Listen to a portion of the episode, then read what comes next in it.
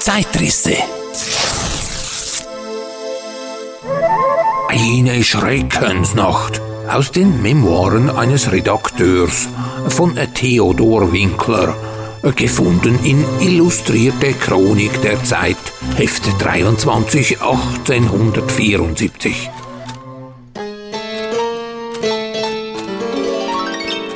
Ich war aus einer heiteren Gesellschaft nach Hause gekommen, kreuzfidel und aller Sorgen ledig, wie man eben vom Weine zu kommen pflegt. Die fünfmal hunderttausend Teufel des Champagners saßen in meinem Hirnschädel, als hätten sie den Mietzins auf ein Jahr Pränumerando gezahlt.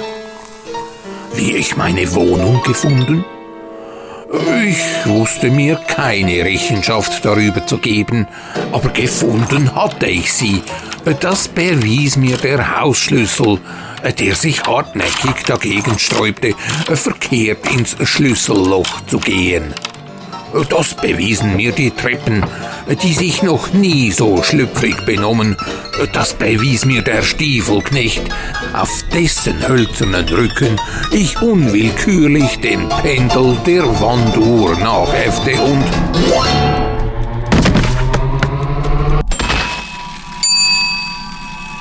Halt, wer da? Was ist das? Mein Herr, wie kommen Sie hierher? Ich frage Sie, was Sie wollen. Haben Sie gehört?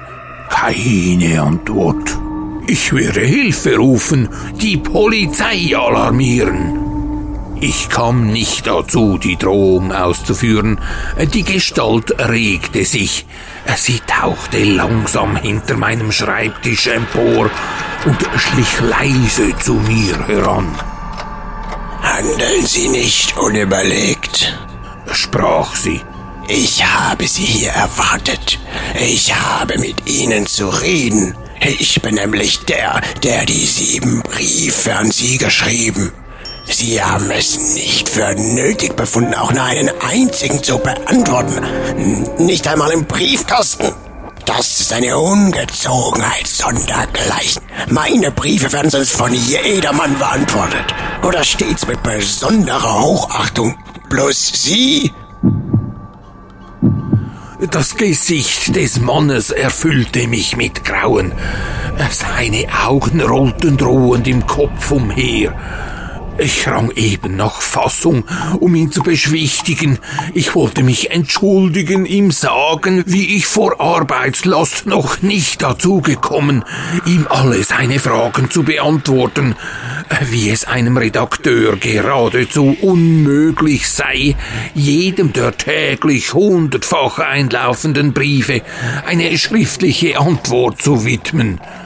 Allein das Wort erstarb mir auf den Lippen denn eine andere schreckliche Erscheinung drängte sich zwischen mich und ihn.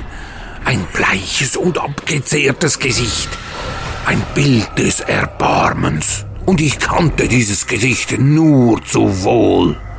Wochenlang war es täglicher Gast in meinem Büro gewesen. Ich hatte dem Menschen schließlich gar keinen Stuhl mehr angeboten, weil er in der Regel das Aufstehen vergaß. Mein Herr Redakteur, begann er jetzt mit einem Ton der Stimme, der mir durch Mark und Bein ging. Ich will es nicht sein, der das Gewicht Ihrer Schuld verdoppelt, obwohl ich volle Veranlassung dazu hätte. Aber erfahren müssen Sie wenigstens, was Sie angerichtet haben. Sie haben mir durch Ihre Herzlosigkeit ein glänzendes Engagement vereitelt. Kennen Sie mich? Nein. Sie haben es nicht für nötig befunden, sich um meine Leistungen zu kümmern, obwohl ich Ihnen mehr als einmal meine Aufwartung gemacht habe. Ich bin der Schauspieler Schreier, der Abgott des Kiritscher Sommertheaters ohne mich selber loben zu wollen, darf ich das von mir sagen. Ich ließ sie neulich ersuchen, eine Rezension aus dem Kiritscher Wochenblatt Sapientisat unterzeichnet abzudrucken, worin die gerechte Würdigung meines Mephisto enthalten war. Es hing alles davon ab, Sie wussten das. Warum haben Sie mir den Triumph nicht gegönnt? Mein Herr, erwiderte ich, die Konsequenz erfordert. Konsequenz? unterbrach mich der Bleiche mit schneidendem Hohngelächter. Ja, ja, man kennt diese Konsequenzen. Nun, die Nemesis wird sie ereilen. Das Schwert des Damokles schwebt über ihrem Haupte. Sie schreiben selbst Theaterstücke. Was ich zu ihrem Verderben beitragen kann, soll redlich geschehen. Ganz mein Fall, rief jetzt eine dritte Stimme aus dem Hintergrunde. Ich warte nur, bis Ihr neuestes Opus auf die Bretter kommt, um Ihnen zu zeigen, dass ich Beleidigungen, dass ich unverdiente Zurücksetzungen nicht vergesse.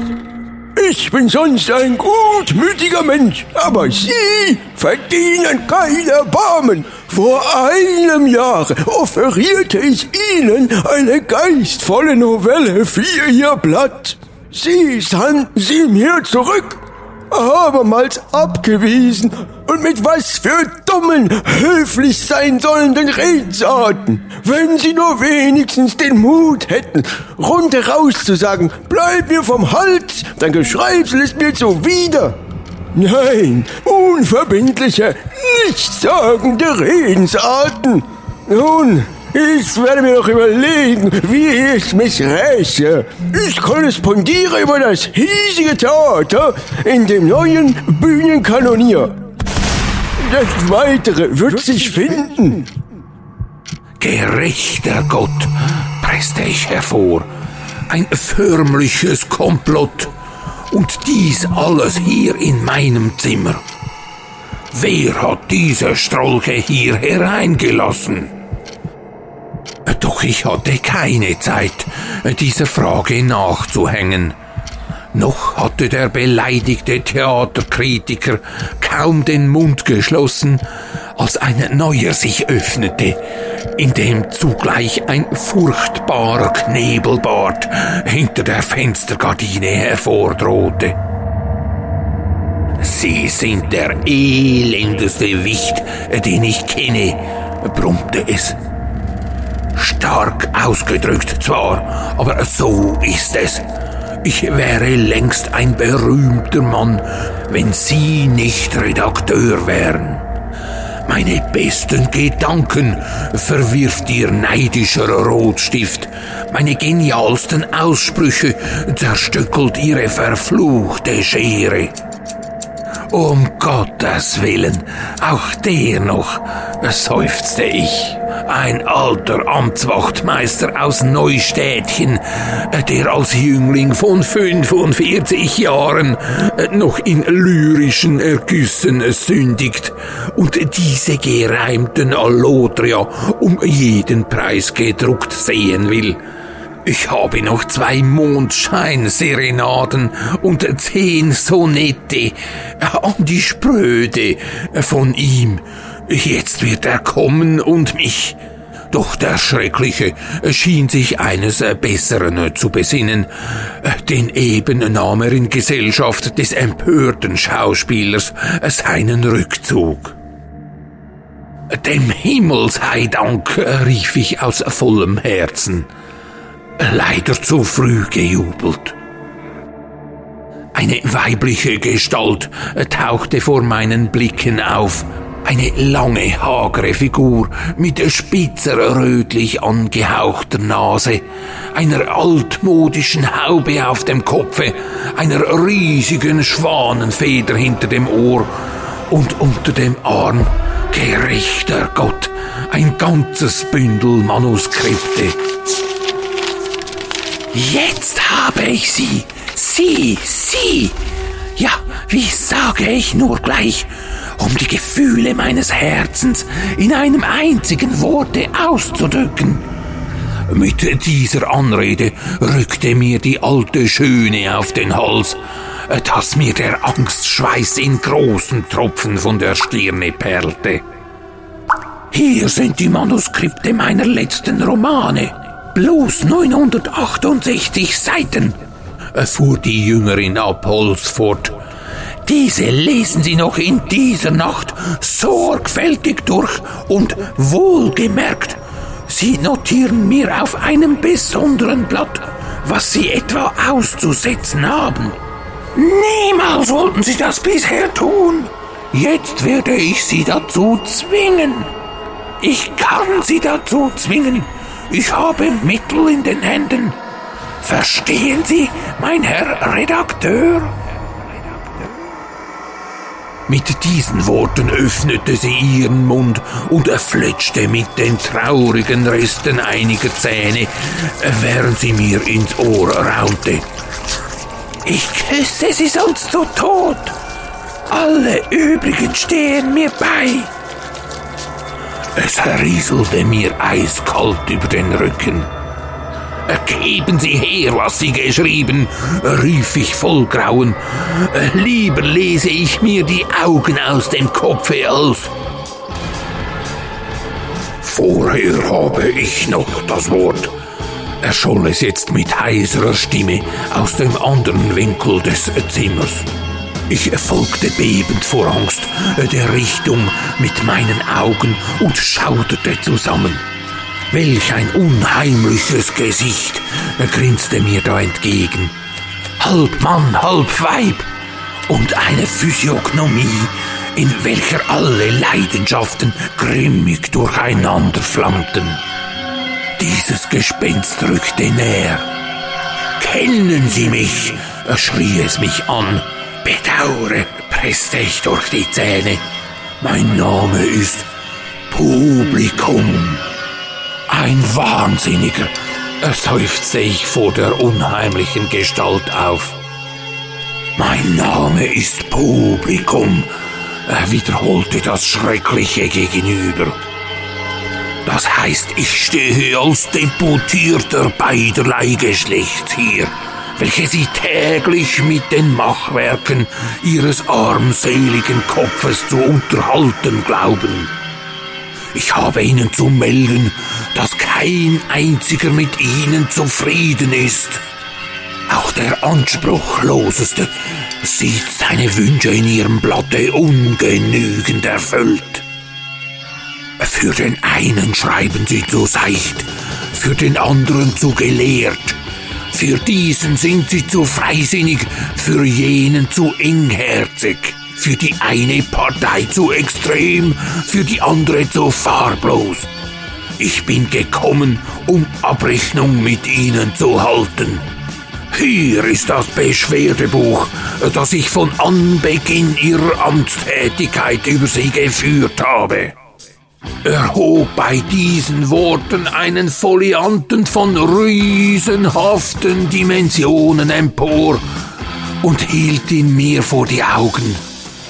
Mit Grausen las ich den verräterischen Titel Sündenregister. Gleichzeitig bemerkte ich, wie alle die Gestalten, die mich vorhin geängstigt, jetzt wieder aus der Dunkelheit auftauchten und in Corpore auf mich losschritten. Jeder drohte mit einer anderen Waffe. Hier ein geladenes Terzerol mit gespanntem Hahn. Da ein spitzer Dolch. Dort ein Bajonett und ein geschwungener Flintenkolben. Ja, sogar die langen spitzen Fingernägel fehlten nicht, die mir die Augen auskratzen sollten. Ich wollte um Hilfe rufen. Die Stimme versagte mir. Fliehen konnte ich nicht, meine Füße waren wie gelähmt. Da stieg meine Verzweiflung aufs Höchste. Nun denn in des Teufels Namen, so mordet mich denn. Solange aber noch diese Faust sich regen kann, will ich mich wehren mit allen Leibeskräften. Und wuchtig holte ich aus zum... Um Christi Jesu willen, was ist denn da geschehen? War das nicht eine zarte Frauenstimme, die diesen Ausruf des Schreckens tat? War mir nicht der Ton dieser Stimme bekannt? Einen Augenblick musste ich mich besinnen. Ja, so war es. Die Stimme ließ sich von neuem vernehmen.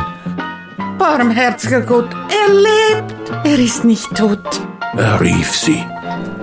Und jetzt sah ich sie vor meinen Augen, vor meinen leibhaftigen Augen.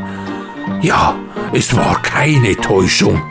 Meine Hauswirtin stand vor mir, händeringend mit schreckensbleichem Gesichte. Und ich, errötend gestehe ich dir's, lieber Leser, ich fand mich ausgestreckt auf dem Boden meiner Arbeitsstube liegend. Meine Umgebung belehrte mich, was geschehen. Der Stiefelknecht trug allein die Schuld. Als er mich zu Falle brachte, riss ich seinen Nachbar den Papierkorb um. Diese Katakombe des verkannten geistigen Eigentums.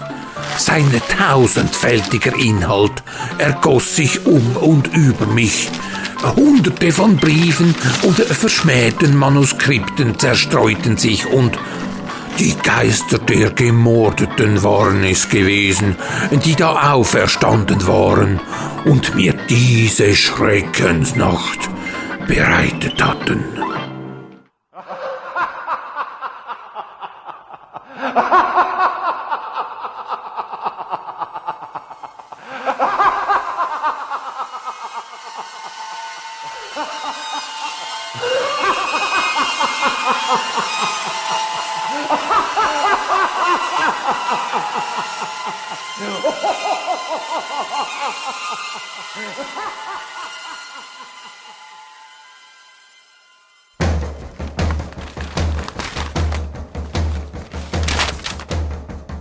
Soweit die Schreckensnacht.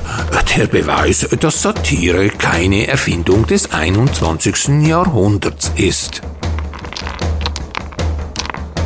Gesicht auf dem Cover dieser Zeitrisse-Episode ist übrigens ein bemalter Stein, den ich kürzlich an einem meiner Lieblingsaussichtspunkte im Zürcher Oberland gefunden habe. Er stammt vom Steinmaler, der unter dem Pseudonym Moni bekannt ist. Das Bemalen von Steinen mit Motiven, Mustern, Sprüchen, Weisheiten und das Aussetzen derselben Steine wurde von Megan Murphy 2015 in Massachusetts als Kindness Rocks Project lanciert und ist mittlerweile als sogenanntes Internetphänomen auch in Europa weit verbreitet. Die Steine sollen Freude bereiten, den Künstlern wie auch den Entdeckern der kleinen Kunstwerke, die man behalten oder wieder auslegen kann. Normalerweise werden die Steine mit einem Eintrag in den entsprechenden Social-Media-Gruppen geehrt, so etwa bei Facebook. Die jeweiligen Adressen findet man zusammen mit weiteren Anweisungen auf der Rückseite solcher Painted Rocks.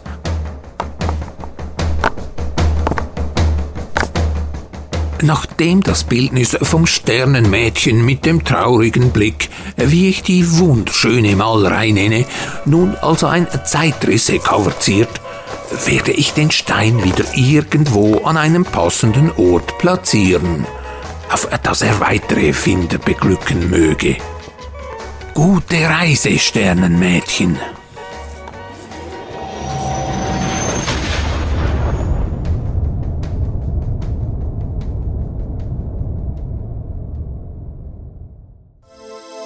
Zeitrisse.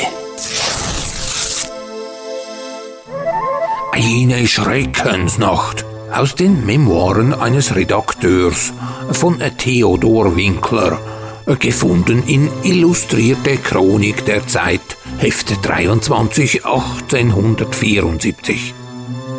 Mit den Stimmen von Don Quelle, Raffaelius Alva Großer und Lady Irene Treegarden.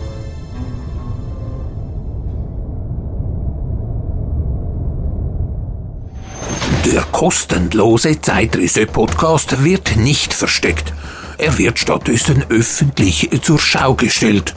Bei Spotify, Apple Podcasts, Deezer und so weiter, auf YouTube und www.zeitrisse.ch. Dort gibt es auch einen knallgelben Spenden-Button. Drücken Sie doch einfach mal da drauf und studieren Sie die Informationen im aufploppenden Fenster. Dankeschön für Ihre Unterstützung. Schatz, ich bin neu verliebt. Was? Da drüben. Das ist er. Aber das ist ein Auto. Ja, eben. Mit ihm habe ich alles richtig gemacht. Wunschauto einfach kaufen, verkaufen oder leasen. Bei Autoscout24. Alles richtig gemacht.